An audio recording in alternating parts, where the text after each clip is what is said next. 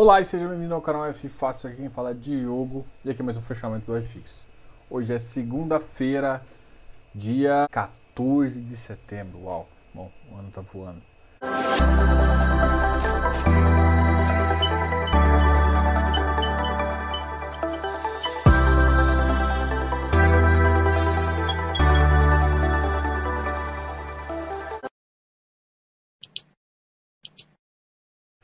Então vamos lá, Vamos começar a falar um pouquinho das notícias do Ibovespa. Hoje o Ibovespa voltou para a casa dos 100 mil pontos, chegando aos 100.235. Voltamos. Enfim, chegou uh, com uma alta de 1,94%, mas realmente refletindo um pouquinho a melhora da situação. O dólar caiu forte também, o dólar caiu para 5,28, uma queda de 1,11%. Uh, ah, a gente consegue ver de novo uma certa animação. É, quem nota a curva de juros tinha estourado um pouquinho. Existe uma preocupação ainda com o IPCA, mas eu olho para eu vou já emendar isso aqui falando um pouquinho do relatório Fox. O relatório Fox ele me surpreende de algumas formas assim. Os caras são economistas, então é, respeito muito a opinião, claro, né? Mas eu eu não consigo enxergar dessa forma, tá? O que, que o relatório do Focus já mostrou? Mostrou que uh, a inflação em 2020 já está maior, uh, 1,94. A inflação prevista para 2021 aumentou também, foi para 3,01, mas aumentou pouco, estava 3, foi para 3,01. Mas a taxa de juros de 2021 aqui, a previsão já é fechar 2,5. Nesse ponto aqui é onde eu, eu fico pensando. Eu entendo que existe ainda um espaço depois que a inflação subir uh, antes, mas se a gente não tiver nenhuma medida intervencionista uh, do tipo congelar, não congelar preços, mas alguma coisa do tipo, o que na verdade funciona pontualmente, é, eu, eu não, não, não, não, vejo realmente a, a, um juros tão baixo para o próximo ano. É, recuperando recuperando tanto, tanto os valores, eu, é, eu acho que a economia realmente tem voltado e, e não vai ter como ele não, não dar um alívio de pressão aumentando de novo a taxa de juros para pelo menos uns 3 a 3,5. Mas aqui a o que o relatório Fox, né, os, os, a relação dos cinco economistas mais uh, de peso da economia, na verdade prevê alguma coisa em torno de 2,5. Eu, eu ficaria com essa visão aqui não, tá? Assim, é claro que eu gosto de olhar porque ninguém tem a razão completa, né? Eles erram, a gente erra, todo mundo erra, mas a grande questão é ter opinião. É, muita gente está preocupado com, com, com GPM, é, aumenta o risco de, de algumas operações, aumenta o risco país no sentido de, uh, de descontrole inflacionário, mas uh, como a, a cesta ainda, uh, a cesta de serviços e uma outra cesta que é o que realmente puxa o IPCA ainda está contida, não é uma preocupação tão grande. Então, assim, existe uma, um, um ali, uma, uma pressão de aumento e você consegue enxergar aqui. Resumindo, eu, eu, eu tenho dúvida desses números, eu, eu acredito em números maiores. Tá? Então eu não, eu não vejo a, a, a inflação subindo para 3,0 para o ano passado, até eu, eu ainda acredito em valores maiores, até voltar para o meio da meta, né? que é entre 3,5 e 4,5, é, ele voltar para o meio da meta mas eu não vejo como voltar sem voltar a taxa de juros, tá? É. Mas é uma coisa que a gente está acompanhando. O GPM cada vez com prévias mais altas, então isso preocupa um pouco sim. Notícias boas dentro dessa revelação é justamente que o PIB cada vez apresenta uma variação menos negativa. Tá? Ou seja, o PIB tá caindo, tá, vai fechar o ano caindo menos do que inicialmente foi previsto. Por mais que não seja uma boa notícia de fato, né, porque a gente perdeu o PIB, mas cair menos hoje em dia a gente considera como um gol. Eu não, eu não vejo, por exemplo, a bolsa batendo 120 mil pontos igual algumas casas falaram. Eu sou mais restrito aí. Muito provavelmente ela ainda vai ficar andando de lado. Pode chegar aqui que em um momento mais otimista chegue a 110 e isso leve o iFix junto também com uma com um raciocínio de que vai demorar mais para o ativo. É, eu tenho uma tese em relação a ativos CDI, eu tenho comprado, não tenho enchido a mão por justamente por conta dessas visões que alguns economistas têm, justamente eu fico, é claro, a gente compra duvidando, mas se os caras estão pensando assim, será que vai? A gente sempre vive num país onde muito complicado a gente é, fazer uma análise coerente, né? Por quê? Porque a gente faz uma análise coerente, vem uma medida, por exemplo, uma medida que quer congelar preço e isso gera um impacto econômico inflacionário acumulado muito ruim, né? É claro que a gente está sofrendo bastante com uma alta demanda em outros países, com o dólar favorável, o que faz com que a demanda interna seja pouco acionada e isso faz com que existe pressão inflacionária. Só que à medida que a gente tem uma pressão inflacionária por conta de causas externas, a gente tem uma, um gap na economia que a gente ainda consegue é, visualizar. Tá? Qual que é o resumo dessa brincadeira toda que eu estou querendo te falar? Se, se, se fizer cagada, eu duvido que vai acontecer isso. E se for bom, eu também acho que os caras estão otimistas demais. É isso. É, resumo assim, para leigo. Cara, os caras estão muito otimistas. Eu não sou tão otimista assim. E mesmo no meu, no meu médio otimismo, que faz mais sentido, é, não faz sentido isso aqui para mim, tá? Enfim, mas é uma análise que tem que olhar, vai estar aqui do lado, você pode ficar tranquilo. Algumas empresas estão se destacando, algumas empresas estão utilizando esse momento para se capitalizar e fazer um posicionamento de mercado. Então, o, o que é desespero para uns é oportunidade para outros. Então, sempre procure empresas que estão fazendo isso, mas não tome cuidado com a alta exposição, tá? Né?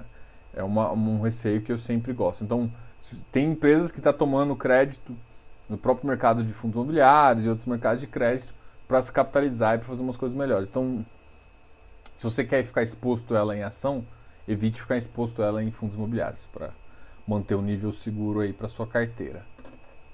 Agora vamos falar um pouco dos ativos que tiveram pior desempenho, depois a gente fala um pouco dos ativos que tiveram melhor desempenho.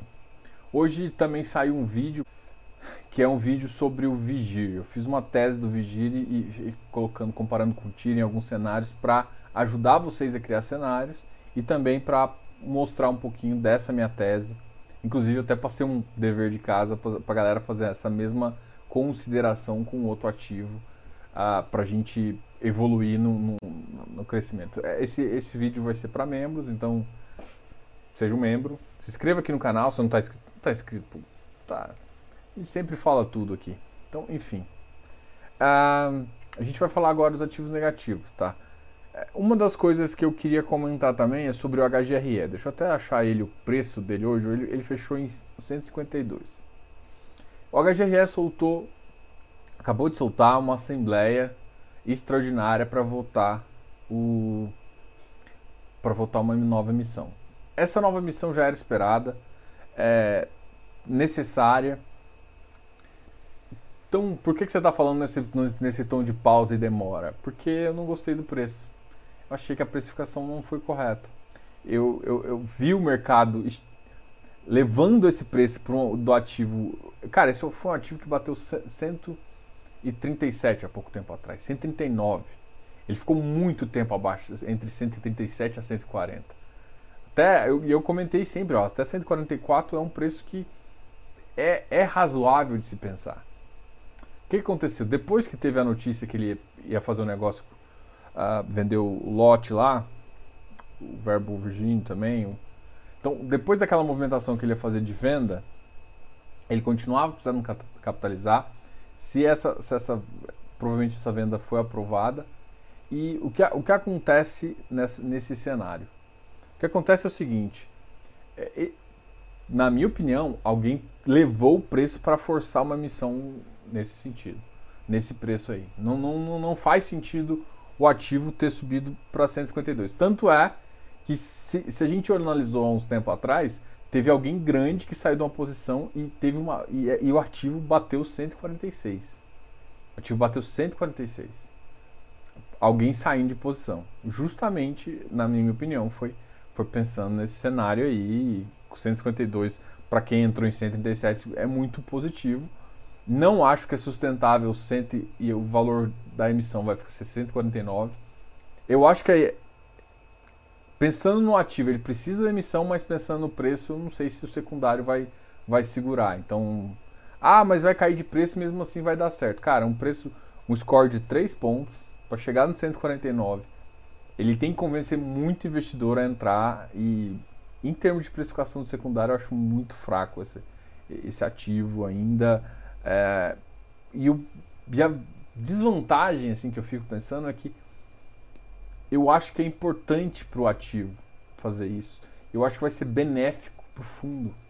Então é complicado quando o cara coloca um preço que eu sei que é, é difícil de entrar. É, pagar 149 nesse ativo para mim é um risco muito alto, muito alto.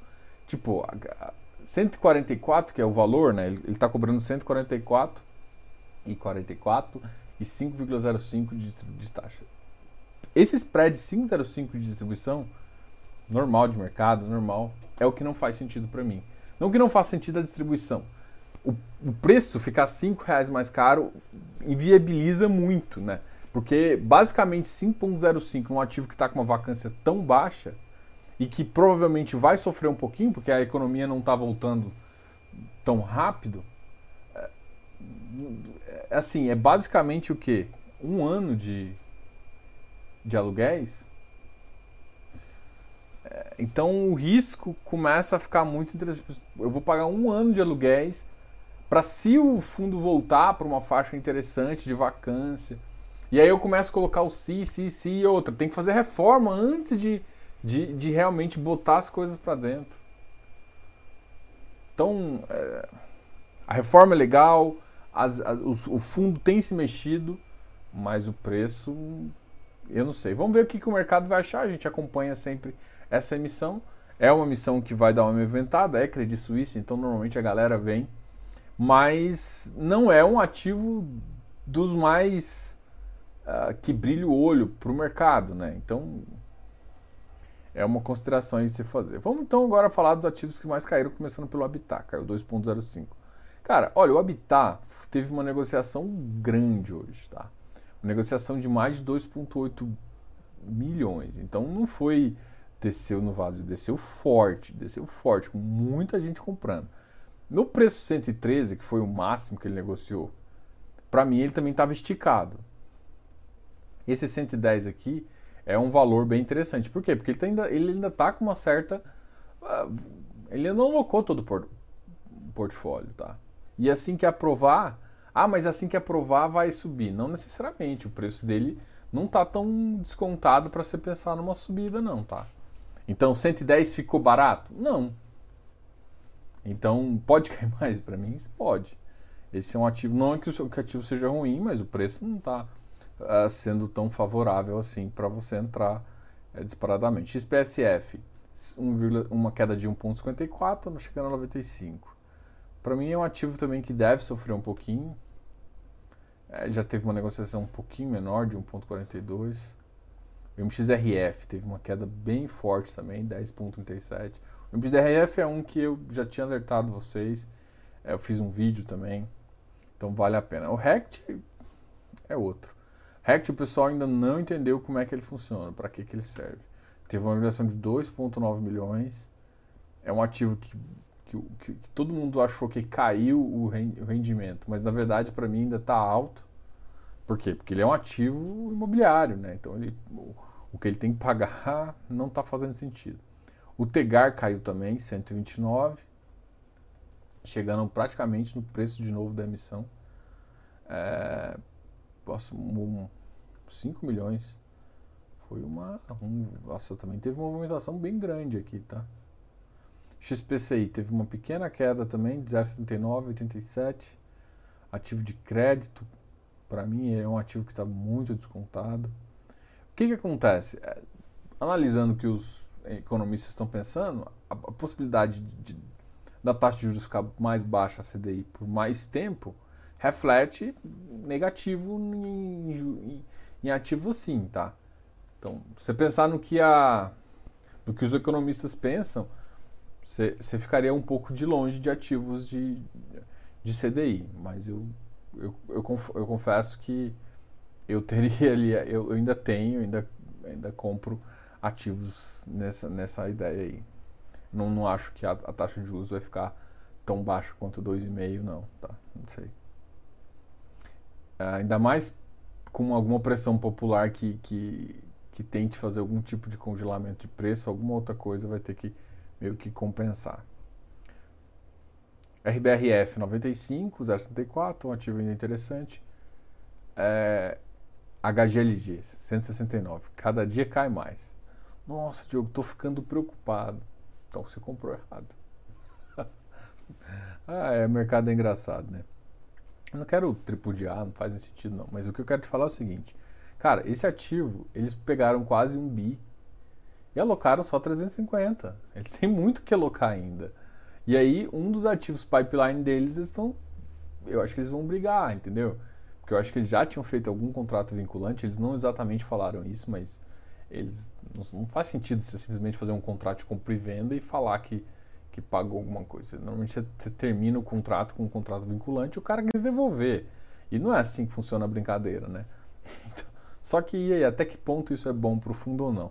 Eles ainda têm um pipeline grande, eles devem alocar rápido, mas mesmo assim o ativo está esticado. Então é, é, um cenário que a gente pode enxergar aí como, como é, não nebuloso, mas bem complicado aí, e o ativo tem que, que se analisar. Então, pode cair mais? Pode.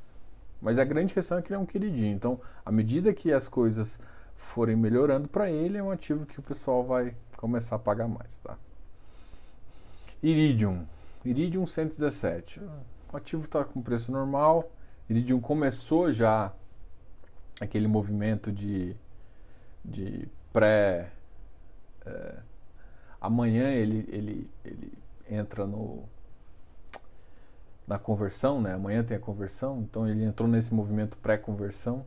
E aí no momento que a conversão dos 14 do Iridium 13 para o 11 normalmente vai ter uma, uma, uma, uma venda aqui. Muita gente estava apostando que ele fosse cair por volta de até 110. Eu, eu olhando o preço dele, o que a gente pode esperar, hoje o Iridium negociou 5,47 milhões.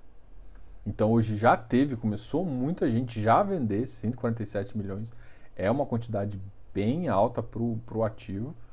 Então, vamos supor que amanhã der 10 milhões cai mais 2, 3%. O ativo cai para 113, 114 no máximo. Então, é um ativo aí que se sustenta com ágio bem alto, tá? Então, esses foram os ativos que ficaram negativos.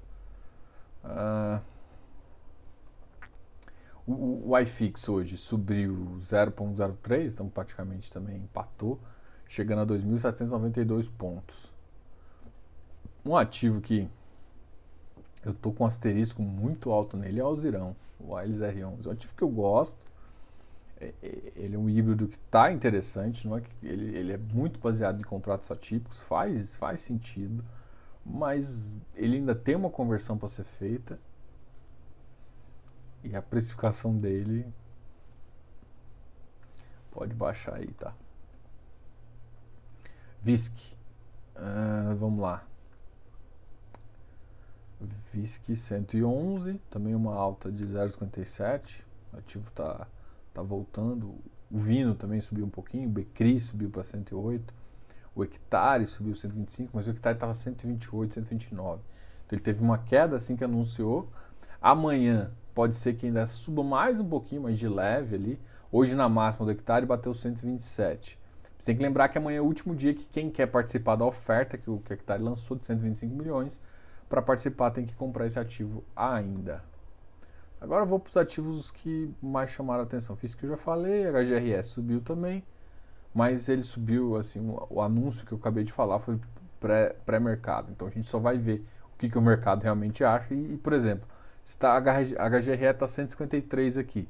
Se de repente ele cair pouquinho, cair 1, 2%, você já cai para 150 e, e, e fica. Tem que lembrar que o VP dele é mais alto, então é uma das emissões que o pessoal mais reclama, mas essa emissão para mim não tinha como não ser abaixo do VP, né? não tem. O que eu reclamo é que o preço ainda uh, total não, não ficou, não faz jus que o ativo, ao que o ativo vale, tá? É, você tem que pensar no que o ativo vale, não no que o ativo pode valer. É, eu sei que a acredito, tá fazendo, vai melhorar o ativo, o ativo deve melhorar, mas ele vai perder um pouquinho de valor aí imediatamente. BRCR 91, RBRR 96, HGRU 133, o HGRU tá, tá se sustentando ali, hein? HBTT 1050.